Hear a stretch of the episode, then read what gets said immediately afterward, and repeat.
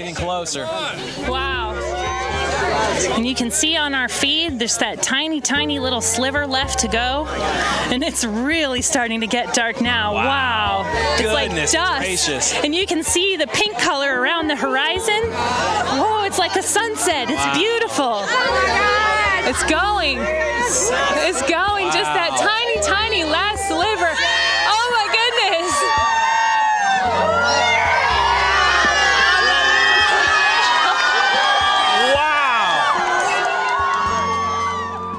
Lo que estáis escuchando sucedió el 21 de agosto de 2017. Aquel día se produjo un eclipse solar total visible desde buena parte del centro de Estados Unidos. Y este sonido es el que retransmitió la NASA en el momento exacto de la totalidad. And we are in total solar eclipse, and this is absolutely breathtaking.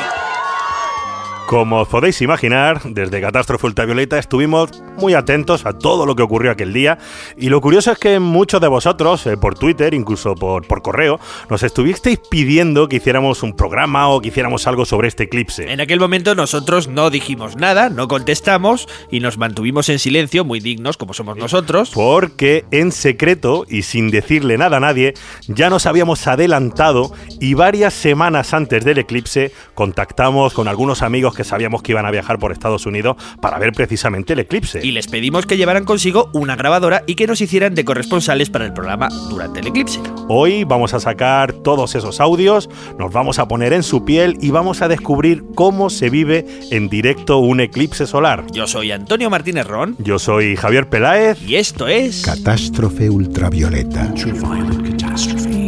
Un podcast de otro mundo.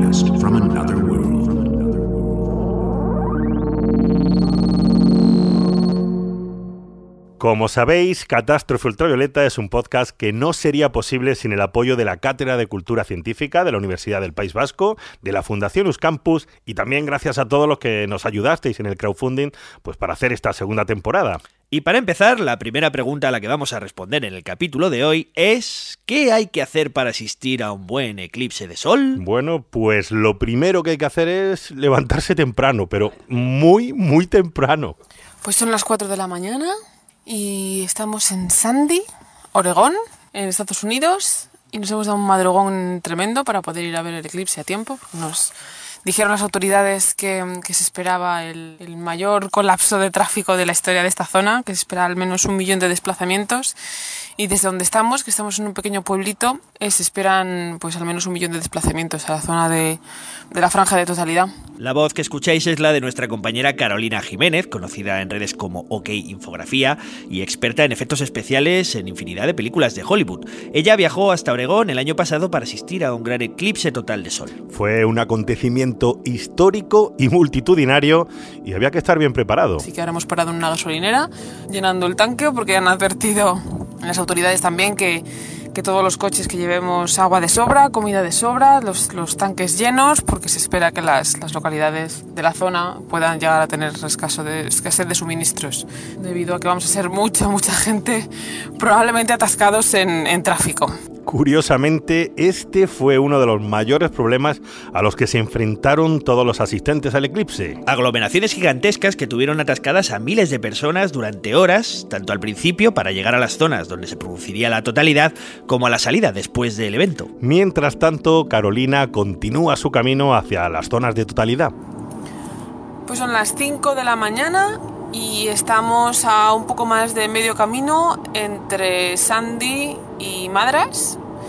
Es una carretera de montaña y suponemos que es muy bonito todo, lo que pasa es que está muy oscuro. Está, está empezando a haber algo de claridad en el horizonte, así que en breve empezará a amanecer y la carretera no va mal.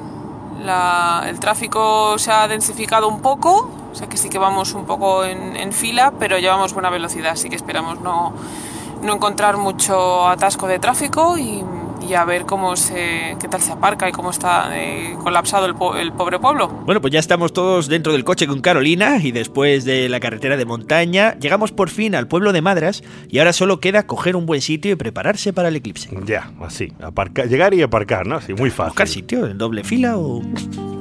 Estamos entrando en el pueblo de Madras y esto parece Woodstock.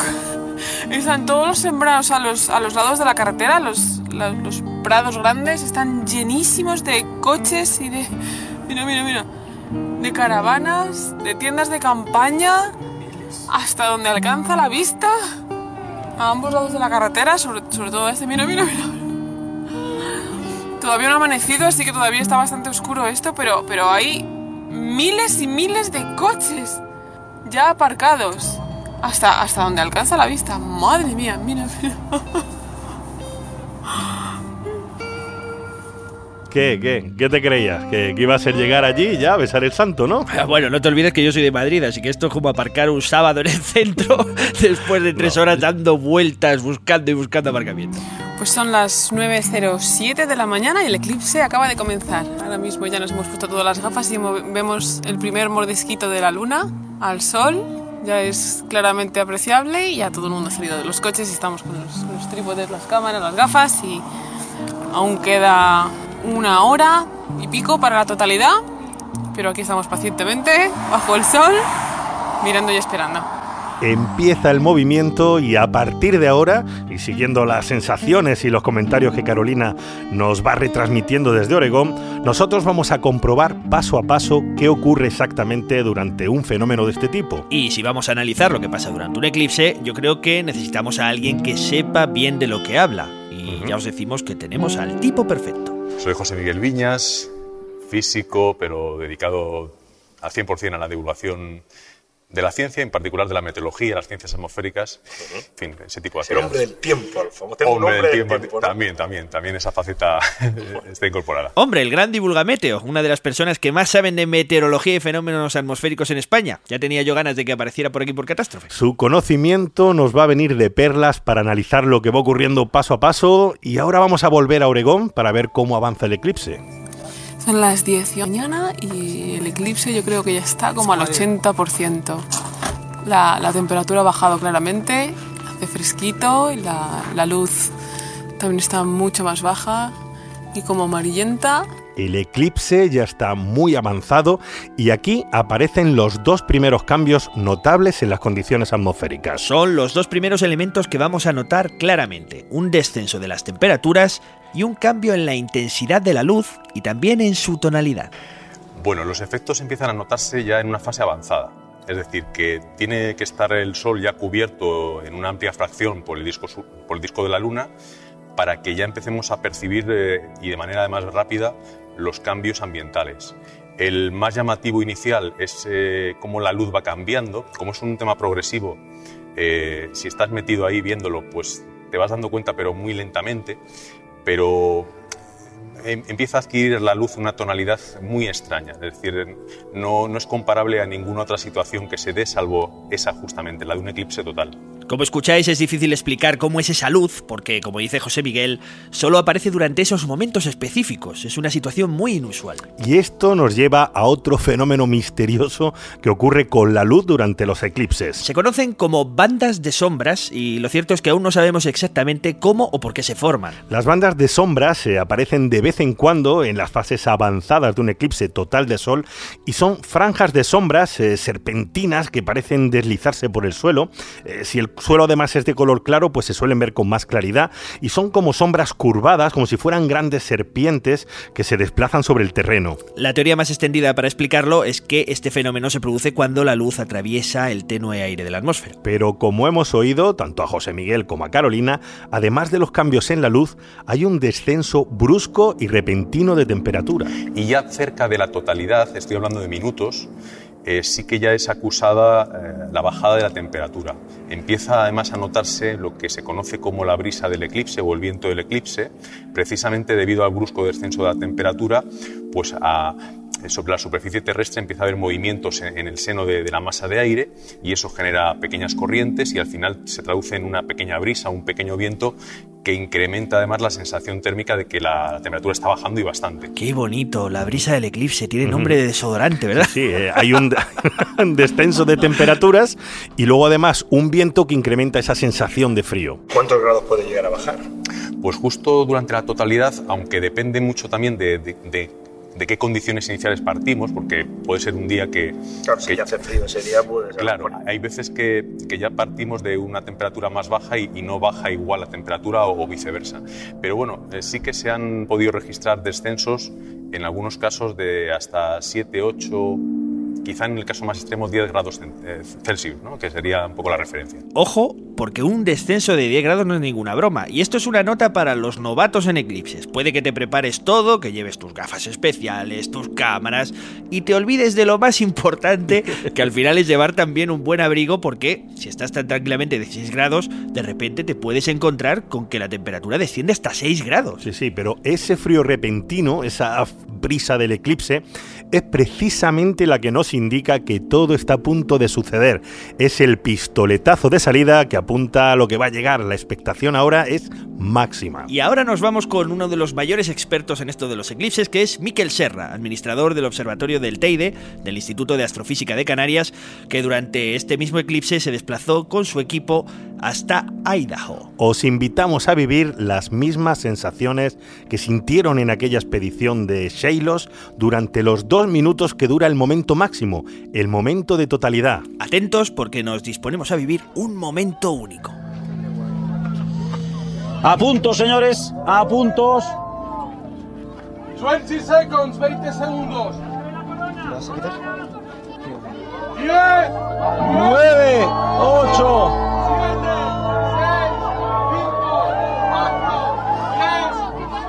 5, Corona, señores.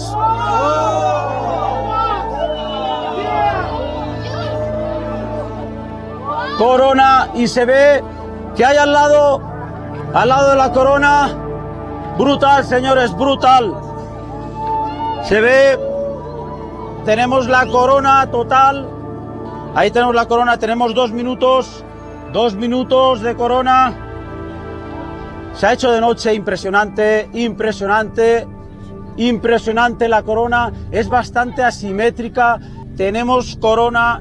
Atentos, atentos a la salida de la luna. Perlas de Baileys. Aquí es de noche, la temperatura ha bajado como si fuera de noche. Ha habido una, una bajada de temperatura de más de 10 grados. 30 segundos, 30 seconds. Corona, brutal la corona, impresionante, impresionante, asimétrica, tiene algunos jets. Vamos a darle, vamos a ver la corona interna. Ay, qué bonito ese sol. Corona interna aquí en Maquis, corona externa en Arco. 8, 7, 6, 5, 4, 3, 2, 1. ¡Yeah! Final de la totalidad, éxito. Bien. Bien, bien, bien. Lo hemos conseguido. Filtros. Cuidado, filtros otra vez, gafas. Thank you very much.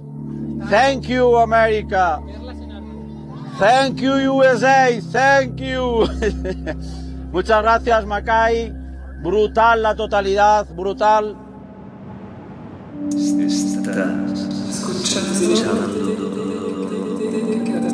Podcast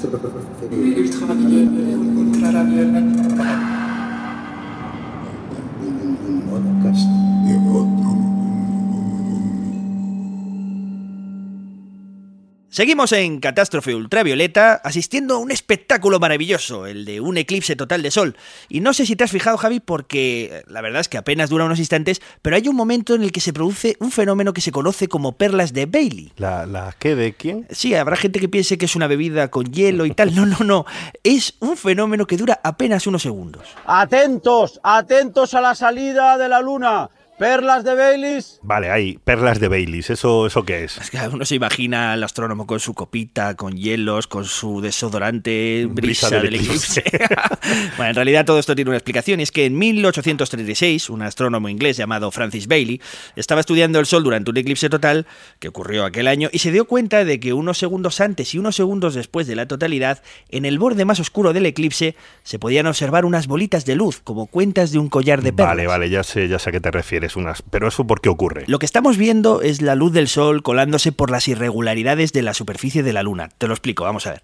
La Luna no es una esfera perfecta, tiene valles, montañas, cañones, y unos instantes antes de la totalidad, la luz del sol se cuela por esos resquicios, por esos altibajos de la superficie lunar, y desde la Tierra lo vemos en forma de ese collar de perlas de luz. Momentos antes de ese eclipse total, pueden verse las conocidas perlas de baile, una cadena de puntos brillantes de luz, la cual se genera por la luz solar que brilla a través de las montañas lunares. Después de este breve instante de las perlas de Bailey, comienza la totalidad, la luna tapa por completo el sol y entonces empiezan a ocurrir cosas extrañas. Cosas extrañas, anda, suena a programa malo de misterio, déjate de enigmas y explícate bien, ¿qué son Bueno, esas cosas raras? Pues me refiero al comportamiento de muchos animales eh, que creen que es de noche y empiezan a comportarse de manera rara, sí, de manera extraña. Totalmente.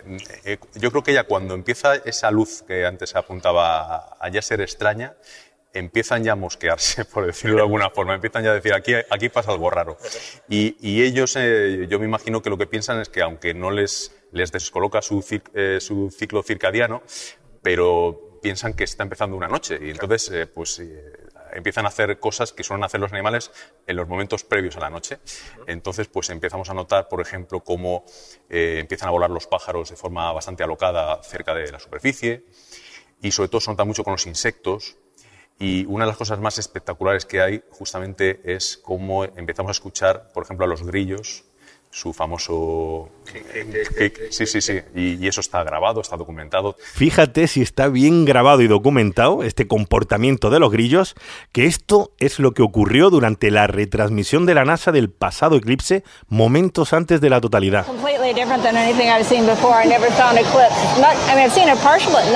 this. This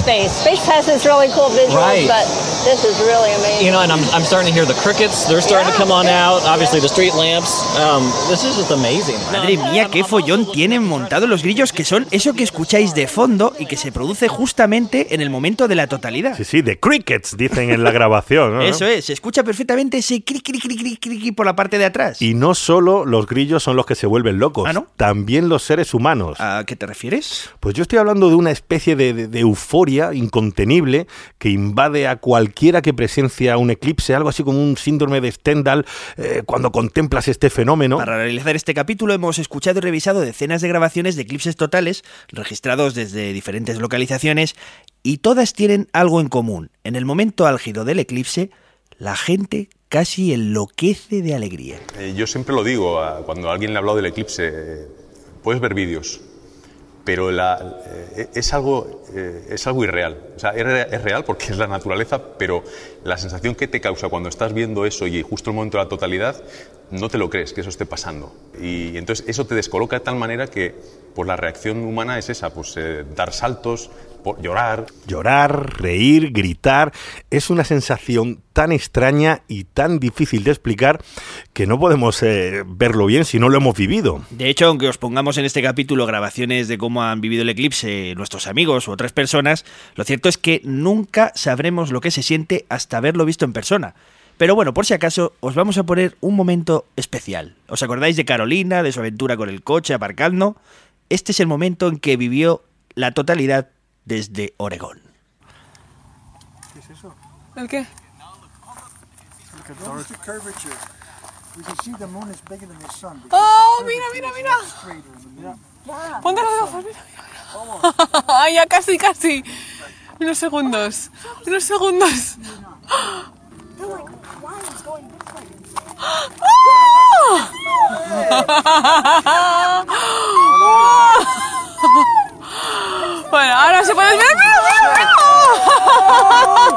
Oh,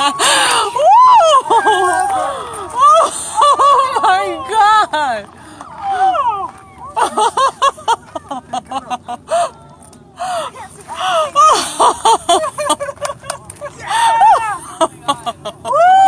Es Venus. That's Venus.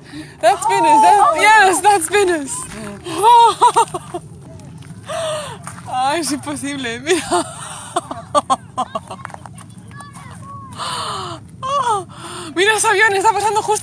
debajo de la sombra.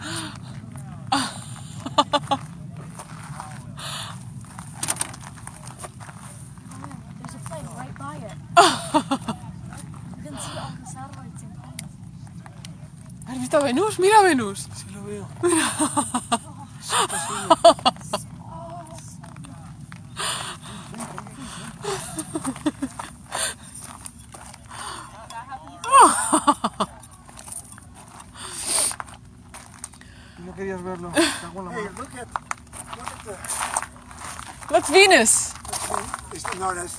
It's Venus. Ah.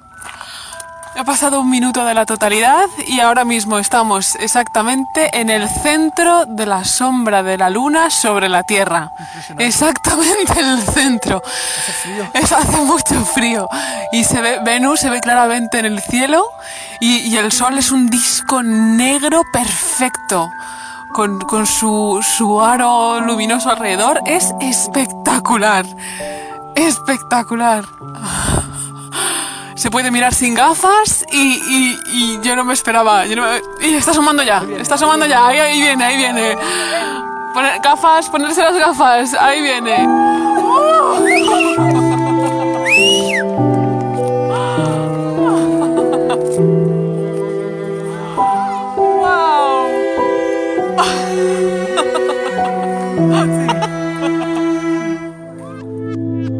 Estás escuchando Écoutez Catástrofe, Catástrofe Ultravioleta. Ultravioleta. Los huesos predicen una catástrofe. Una catástrofe ultravioleta. Hostia, cata- venga, de eso vamos a hablar. Vamos a hablar de catástrofe ultravioleta. Venga. A la mierda el tema de hoy. Seguimos en Catástrofe Ultravioleta y si después de escuchar esto no os han entrado ganas de salir corriendo a ver un eclipse total de sol, es que no, yo qué sé, no tenéis alma, no tenéis corazón, no sé. Antonio, ¿qué haces? A ver, este, ¿Quieres- sa- este sale a las 7 de la mañana. Oye. Llego allí. Espera, es que estoy reservando un vuelo para Argentina en julio de 2019 para el próximo eclipse total, porque yo no me lo puedo perder, O por sea, va- favor. Bueno, pues mientras esperamos a 2019, que todavía queda bastante, yo me voy a ir con el ¿Te grupo... cojo, ¿Te cojo asiento? Sí, ya veremos.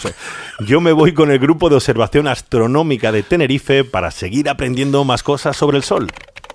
Y yo me voy. Vale, ahora mismo estamos viendo el sol filtrado con un filtro de una lámina que reduce la luz en un 99,9% y los únicos detalles que podemos apreciar en el sol son dos manchas solares.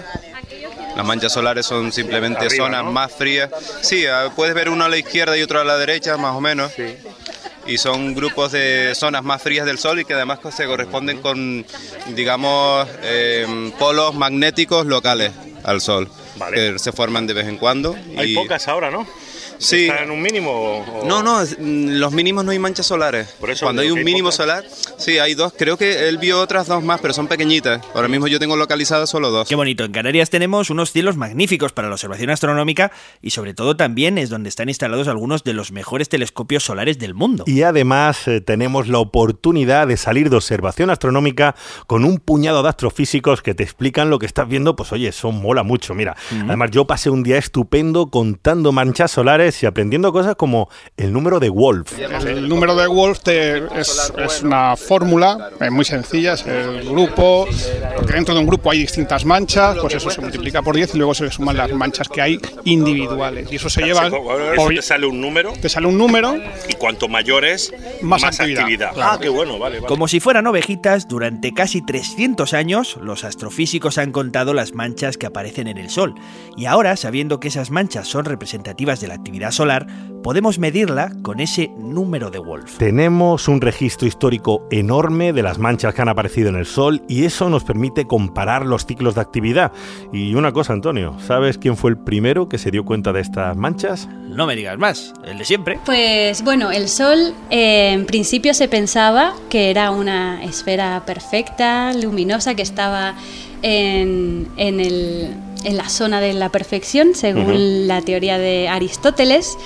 Pero cuando a Galileo se le ocurrió observarlo, él, bueno, se enteró de que existía el catalejo y dijo, ay, pues esto lo puedo utilizar yo para observar el sol. No se le ocurrió, por suerte, poner el ojo, era lo bastante listo para saber que jamás se debe poner el ojo en un telescopio cuando apuntas al sol, pero puso una, un papel para ver cómo se proyectaba. Vio que no era ni mucho menos una esfera perfecta. Ese es mi Galileo, ahí dándole con la maza a Aristóteles una vez más. Que por cierto, pasó algo parecido con la Luna, si recordáis el capítulo de Sidereus de la primera temporada. Efectivamente, Galileo y otros astrónomos como Fabricius notaron que había algo raro en el Sol, unas manchas, unas sombras extrañas.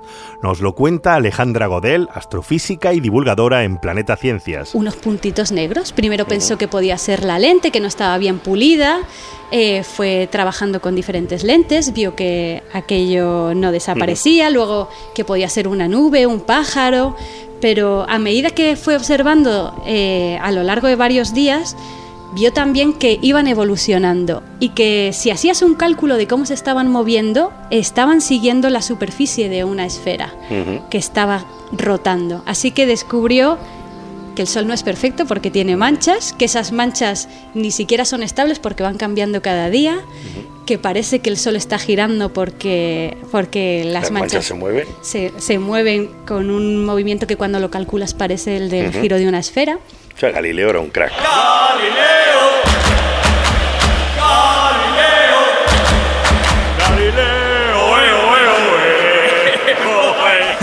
Bueno, eh, Aristóteles el que no vote y podríamos hacer muchísimos más cánticos. El caso es que desde los tiempos de Galileo los científicos han mirado al Sol, han encontrado sus manchas y con el paso del tiempo pues hemos aprendido a observarlo con diferentes técnicas. Yo voy a volver eh, con la gente de los telescopios a la observación precisamente para conocer una de esas técnicas. El sol va cambiando, pero cambia de por la mañana a por la tarde, ha cambiado.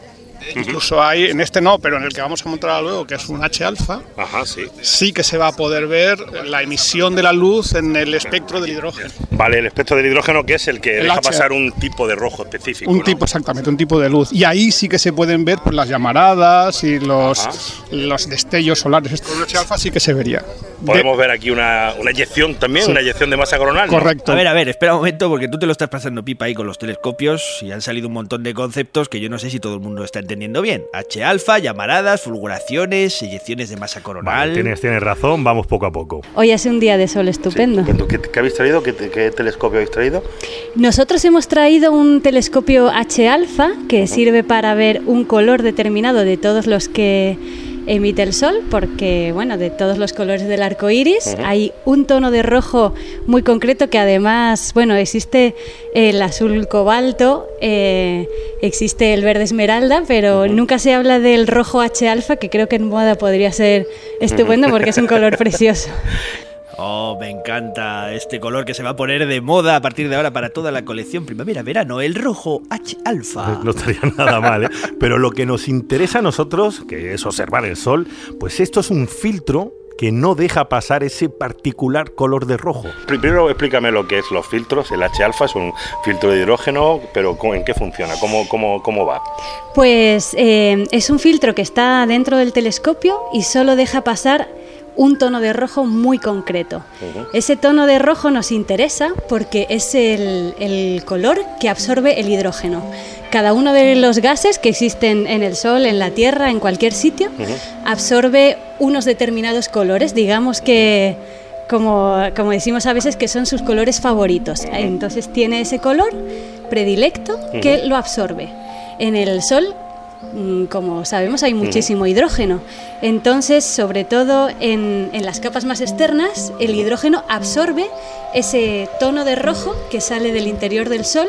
Y cuando aquí vemos el arco iris, que, que se puede ver los días que llueve, nosotros, eh, los astrofísicos, eh, cogemos ese arco iris y lo ampliamos para ver todos los tonos, eh, cada uno de los tonos concretos, cómo nos llegan, y vemos que justo en, esa, en ese tono concreto de rojo vemos que falta, falta color, eh, tiene menos intensidad el arco iris justo en ese tono de rojo. Y eso es debido a que el hidrógeno que hay en el Sol está absorbiendo. Entonces vemos como un agujero eh, negro en el arco iris, una línea negra que es lo que absorbe el hidrógeno. Bueno, pues entonces ahí lo tenéis. Cada gas absorbe un tipo de color del espectro y el hidrógeno absorbe este tipo de rojo. Así que como el Sol está compuesto mayoritariamente de hidrógeno, los telescopios con estos filtros de hidrógeno son los mejores para observar qué está pasando justo en la superficie de la Con estrella. esos filtros eh, podemos ver un montón de fenómenos solares, fulguraciones, erupciones, llamaradas solares, eyecciones de masa coronal. Vale, vale, pero ¿cuál es la diferencia entre ellas? Son muy similares similares todas. Lo que ocurre es que mm, el campo magnético del Sol, eh, que está haciendo que se mueva eh, el gas dentro del Sol, es el que va dirigiendo a las partículas. eh, llega un momento en que se, se- es tan caótico que se puede retorcer como si fuera un muelle y cuando ya no se puede retorcer más se suelta de golpe. Entonces todas las partículas que se estaban moviendo dentro del campo magnético siguiendo un camino determinado, de pronto ya eh, se sueltan y salen disparadas hacia el exterior. Vale. Entonces vemos como una explosión en la superficie del Sol. Eso es una fulguración. Eso es una fulguración o una si, erupción. si- o una erupción. Y si ya mm, parte del Sol eh, sale ya despedida, sería una eyección. Eso es. Entonces se le llama eyección de masa coronal porque no vuelve a caer al Sol, sino que sale eh, disparada hacia el espacio. Y son estas, las eyecciones de masa coronal que salen despedidas hacia el espacio, las que pueden resultar peligrosas para las comunicaciones, los satélites, los equipos eléctricos. Cuando eh, la fulguración es tan fuerte, la fuerza con la que sale, que no vuelve a caer al Sol, sino que sale disparada hacia el espacio, lo llamamos eyección de masa coronal, que sale disparada en cualquier dirección. Y de todas las posibilidades existe una remota, que es que venga hacia la Tierra. Entonces, lo que solemos hacer es que los telescopios espaciales que están observando el Sol están más cerca del Sol y pueden verlo con antelación. Se detecta que hay una eyección de masa coronal y se avisa en la Tierra de que viene una lluvia de partículas ionizadas hacia nosotros.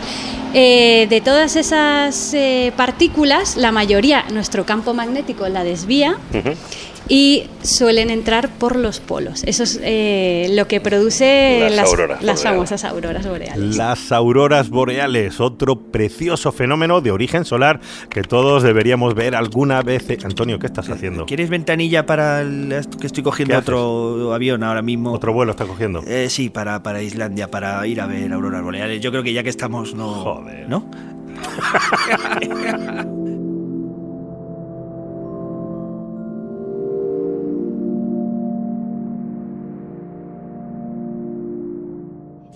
trafió la catástrofe.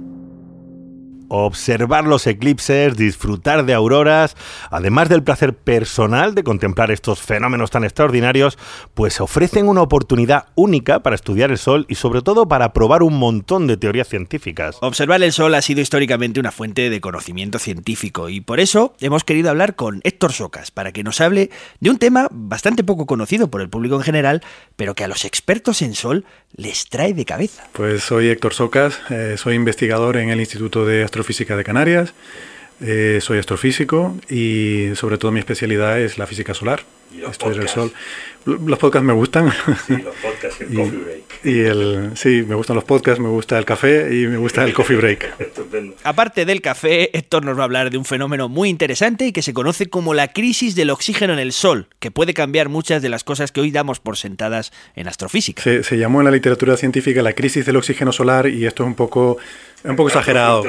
Es un poco exagerado. Son estas cosas que a veces le damos más bombo al que tiene. Hombre, para nosotros, para la gente que está metida en la comunidad, efectivamente es un problema muy importante, ¿no? Es una crisis científica. La crisis de oxígeno solar. Al final va a ser verdad que los científicos son un poco exagerados y cuando no les cuadran los números montan un dramón. Es un dramón, ¿no? Pero en este caso, en el caso de la crisis del oxígeno solar, sí que estamos ante un tema que, que puede tener consecuencias más amplias de lo que te imaginas. Vale, ¿y en qué consiste esta crisis tan horrible? Y el asunto es el siguiente, vamos a ver. Eh, el oxígeno es el tercer elemento más abundante de la naturaleza. Tenemos el hidrógeno, casi todo es hidrógeno. El 90% de los átomos que hay en la naturaleza son hidrógeno, luego un 10% son helio y el restito, menos del 1%, son otros, eh, otros elementos. De esos otros, el, más abundante es el oxígeno. Entonces, ¿qué pasa? Eh, pensamos que más o menos conocemos bien la composición química del Sol, de las estrellas, eh, y esto es muy importante porque casi todo lo que sabemos en astrofísica eh, proviene de modelos de, de cómo son las estrellas, de cómo es su estructura, cómo es su evolución, y eso es algo que está en general muy bien entendido, pero depende mucho de cómo es la composición química de las estrellas. Esto es algo que debemos entender bien porque, exceptuando algunas sondas que orbitan Marte, Saturno o Júpiter, la inmensa mayoría de lo que hemos aprendido en astrofísica lo hemos hecho estudiando la luz que proviene de las estrellas. Para comprender el universo, las galaxias, las estrellas, los astrofísicos tienen que estudiar la luz que viene del espacio. Y gracias al espectro de esa luz que viene de las estrellas, podemos saber de qué están hechas, qué gases tienen, qué elementos son más abundantes, qué masa tienen. Y a partir de esa información, pues los astrofísicos construyen modelos. ¿Qué pasa? Que esto pensábamos, que lo sabíamos bien para el caso del Sol. El Sol es importante porque es una vara de medir, es una referencia para otras estrellas. Y pensamos que en los años 70 se había establecido bien las abundancias químicas de los diferentes elementos que componen el Sol. Como decía, es casi todo hidrógeno, luego helio, y luego otros elementos que son muy poquitos, pero que son importantes porque son los que aportan electrones, eh, los que contribuyen a la opacidad. Entonces, esos elementos, aunque sean poquitos, son muy importantes para tener bien los cálculos. En otras palabras, estamos hablando de que el Sol es el modelo de referencia para comprender otras estrellas, de tal manera que si conocemos su composición, esto afecta a lo que sabemos del resto de estrellas para construir el modelo. Y hasta ahora pensábamos que este tema pues estaba resuelto. Para hacernos una idea general, pues diremos que el Sol se compone de un 75% de hidrógeno y un 24% de helio. Lo poquito que queda, apenas un 1%, se compone de otros elementos como el oxígeno, el carbono, el neón, el hierro. Bueno, pues aquí es cuando comienza lo que llaman la crisis del oxígeno solar. ¿Cuánto oxígeno hay realmente en el Sol? Pues esa, esa es la duda, ¿no? Según las, las estimaciones estas antiguas, de los años 70, pues hay aproximadamente 800 átomos de oxígeno por cada millón de átomos que hay en el Sol. ¿Vale? O sea, algo así como un uno por mil más o menos. 800 átomos de oxígeno por cada millón de átomos en el Sol. Puede parecer una cantidad minúscula, pero en realidad ese poco oxígeno tiene una importancia enorme. El oxígeno es importante porque es el mayor contribu contribuyente de electrones a, a, los electrones libres que hay en el plasma y porque es uno de los mayores eh, contribuyentes a la opacidad. Entonces se pensaba que eran como 800, pero últimamente, y ahora si quieres debatimos más por qué, eh, hay grupos que empiezan a decir que no, que en realidad solo son 400, la mitad de lo que pensábamos. Es un cambio gordo. Y es un cambio que tiene implicaciones profundas en general en toda la astrofísica. O sea, la razón por la que esto se llama crisis no es tanto por lo que nos afecta a los físicos solares, que, que también, sino porque tiene implicaciones en toda la astrofísica. Porque si resulta que hay que cambiar la composición química y por tanto la estructura del Sol, eh, eso afecta a todo lo que conocemos sobre otras estrellas. Y este es el gran problema. Como el Sol es el metro con el que medimos el resto de estrellas, si cambias esa medida estándar, afecta a todo lo que has estado midiendo durante décadas usando ese estándar. Las estrellas las parametrizamos en una serie de, de, de numeritos. La masa, eh, su velocidad de rotación, su tal, y la metalicidad con respecto a la solar. Si hay un, un, numerito, llamamos Z, si Z es igual a cero, quiere decir que es como el Sol, si Z es mayor que cero, quiere decir que tiene más elementos que el Sol, uh -huh. elementos pues como oxígeno, como hierro, como carbono, todos los otros elementos químicos. Bueno, pues básicamente ya veis por dónde vamos. En la composición del Sol, sobre todo en un elemento clave como el oxígeno, no es exactamente como pensamos, pues eso cambia muchas de las cosas que dependen de esa cifra. ¿Y cómo afecta a otras estrellas o incluso a otras partes del universo? Eh, habría que revisar eh, muchas cosas que pensamos que sabemos, sobre todo edades de, de cúmulos globulares, que eh, es realmente es el indicador fundamental para nosotros es como el carbono 14 para los biólogos. Es el, los cúmulos globulares nos sirven para medir la edad de un determinado sistema. ¿no?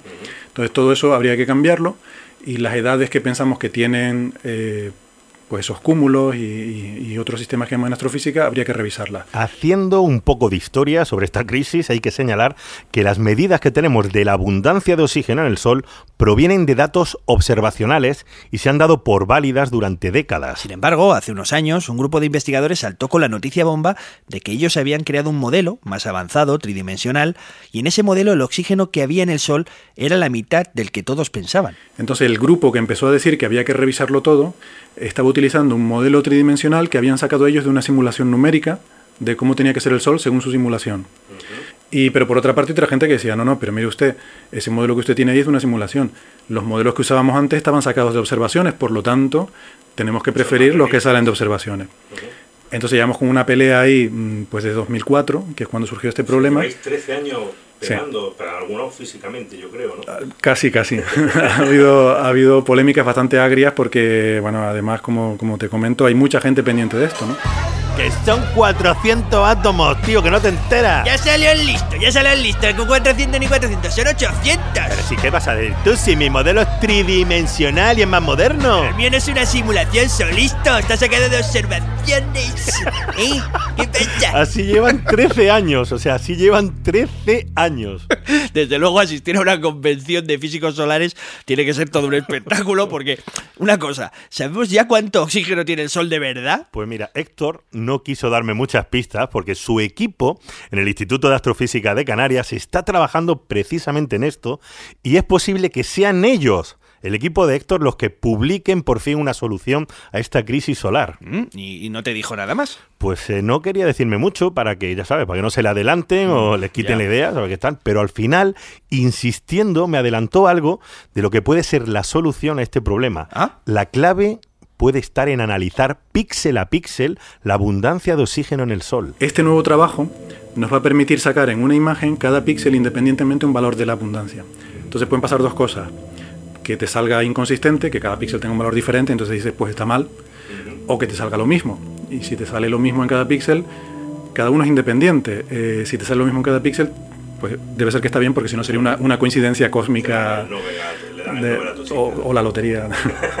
Entonces, eh, bueno, yo pienso que este trabajo va, yo creo que va a resolver bastante el asunto. Analizar píxel a píxel los espectros del Sol y comprobar si la abundancia de oxígeno es la misma en cada píxel. O sea, es un trabajo considerable y bueno, pues eh, se está haciendo en el IAC y si hay suerte y todo sabe bien, pues oye, sabremos por fin cuánto oxígeno tiene el Sol. Eso es, desde Catástrofe Ultravioleta mandamos un saludo y todos nuestros ánimos a Héctor, a Andrés Asensio, a Melania Cubas y estaremos atentos a su trabajo para ver si al final son ellos los que resuelven la crisis del oxígeno solar y si les dan el Nobel, oye, que nos manden un regalito. Sí, bueno, regresamos en un momento para seguir contando historias interesantes del Sol aquí en Catástrofe Ultravioleta. No se vayan, aún hay más. Está así. Ay, sí. Se ve media, como media luna. Se ve como media luna, como así. No mires al sol tú, ponte aquí. No mires al sol. Ay, ahora está redondo. Ahora está redondo del todo. Sí, redondo, redondo del todo está ahora. Redondo, redondo. Es un anillo que tiene redondo. Además parece que se ve, se ven como arcos cruzados. Uy, qué bonito está. Qué cosas tiene la naturaleza.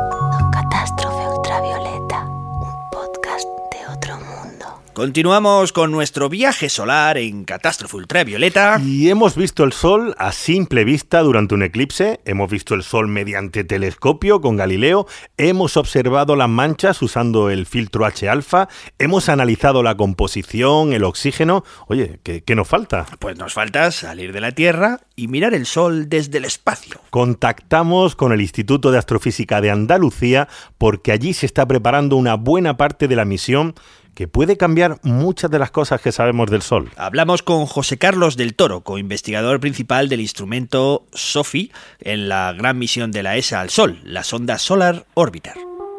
Es una misión apasionante, aunque está mal que lo diga yo.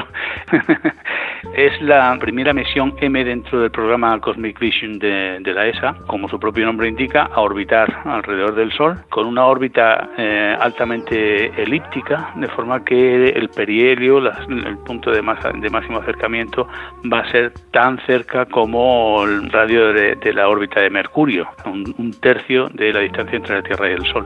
Lo vamos a acercar muchísimo. De hecho, junto a la sonda Parker de la NASA, la Orbiter va a ser la sonda que más se va a acercar al Sol en toda la historia. La misión supone un reto en muchos sentidos, pero vamos a empezar por lo básico. ¿Cómo vamos a hacer para que no se nos achicharre? Pues esto, como decía Eugenio, la mandamos de de noche, ¿no? Mañana a las nueve y media habrá un eclipse de sol, hecho que no ocurre todos los días. Sí, tenías que decirlo, ¿no? Tenías que hacer el chiste, no podías resistirte. El, uh, la misión en sí es un problema térmico, ¿vale? Es un problema térmico porque la parte frontal de la nave que va a estar mirando al Sol va a tener típicamente temperaturas de más de 600 grados, mientras que la parte trasera que mira al cielo oscuro, al cielo profundo, va a estar a menos 100. O sea, en, una cosa de, de 3 metros, ¿eh? pues la, la nave básicamente es un cubo de, de 3 metros de lado, en 3 metros hay 700 grados de, de gradiente. Entonces, como... como Sí, o sea, eso tecnológicamente ya es un, un reto en sí. Buah, esto es como esos días de otoño que no sabes qué ponerte, que por el día hace mucho calor y por la tarde mucho Pero son frío. 3 metros cuadrados nada más. Bueno, olvidemos lo difícil que es enviar una sonda al espacio, ¿vale? Dejémoslo ahí. Dejemos además aparte el hecho de que una sonda va a, va a orbitar alrededor del Sol a la distancia de Mercurio y dejemos también a un lado todas las dificultades de una misión espacial de este tipo. Ya solo resolver el problema de la temperatura es un reto increíble. Algún día hablaremos de las tecnologías y avances que la exploración espacial ha traído a nuestras vidas, pero vamos a pensar que solamente desarrollar materiales que sean capaces de resistir estas brutales oscilaciones de temperatura, pues ya es todo un desafío. De hecho, la, nave lleva un escudo protector con una tecnología que se ha tenido que diseñar específicamente para este vuelo. Ante el reto de, de- de enviar un chisme tan cerca, tan cerca del Sol, ha habido que planteárselo. Obviamente es una tecnología que en el futuro pues tendrá, tendrá otras aplicaciones, sin- sin duda, en, en nuestra vida diaria. Pero además de los materiales, la tecnología que viaja a bordo de esta sonda Eh, es... Esta sonda no, este chisme. Utiliza el término técnico. Vale, vale, vale. Este chisme ¿eh? tiene una tecnología revolucionaria y nos va a permitir observar el Sol como nunca antes lo habíamos hecho. En primer lugar, vamos a poder estudiar el Sol desde fuera del plano de la eclíptica, o dicho de otra manera más sencilla, vamos a ver el Sol desde arriba y así podremos observar sus polos. Lo primero es que al estar viendo el- los polos del Sol vamos a, a poder ofrecer la primera medida decente del vector campo magnético, las tres componentes del vector campo magnético solar en los polos. Y eso es muy relevante, muy importante para entender el ciclo de actividad solar, porque mm, hasta ahora mm, es, es algo que no se ha podido observar mm, como Dios manda. Como estamos viendo durante todo este programa, a pesar de ser nuestra, no sé, nuestra estrella, nuestro astro rey, pues no sabemos tantas cosas del Sol como podíamos pensar. Una de las preguntas abiertas del Sol sigue siendo, como dice José Carlos Toro, el campo magnético, el hecho de estudiar por primera vez los polos magnéticos del Sol. Es como si estudiáramos la Tierra, pero no supiéramos lo que hay o lo que ocurre en el Polo Norte y en la Antártida. La misión Solar Orbiter puede llenar muchos de estos huecos que aún nos faltan, y no solo en los polos del Sol, también podremos saber qué ocurre en su cara oculta. Vamos a poder ver el Sol por todos los lados. En cada momento que yo miro al Sol, tengo medio Sol que no veo. Obviamente.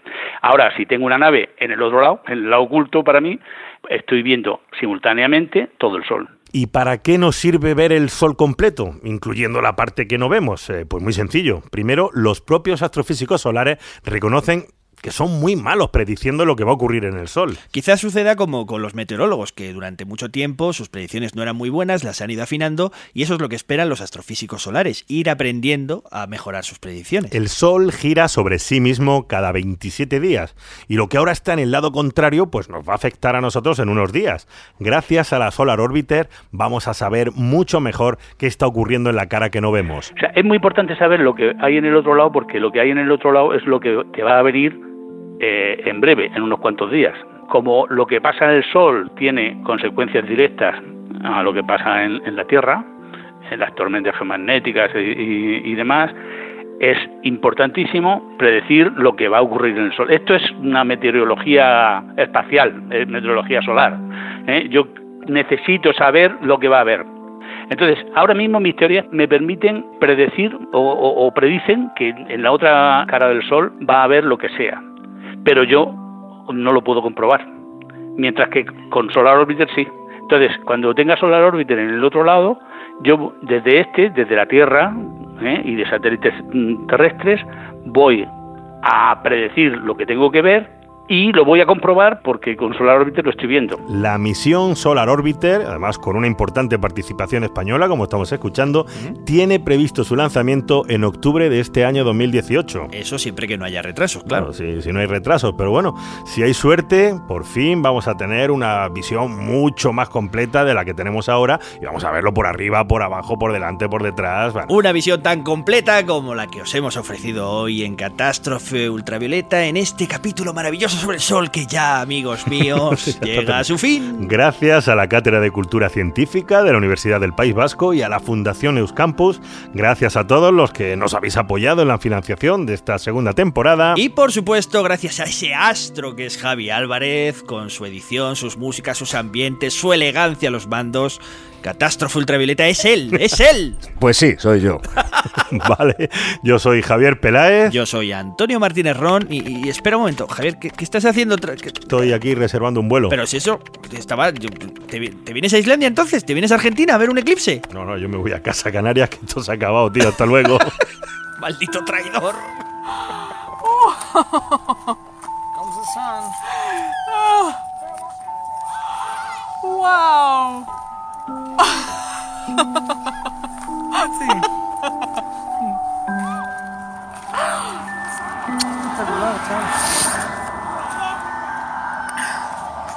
es lo más espectacular que he visto en mi vida.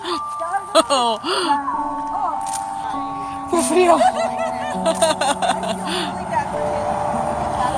oh. My son didn't come with us because he has a flight to catch. So he's back in Portland. So what do you guys think? That was amazing. Awesome. Your first one?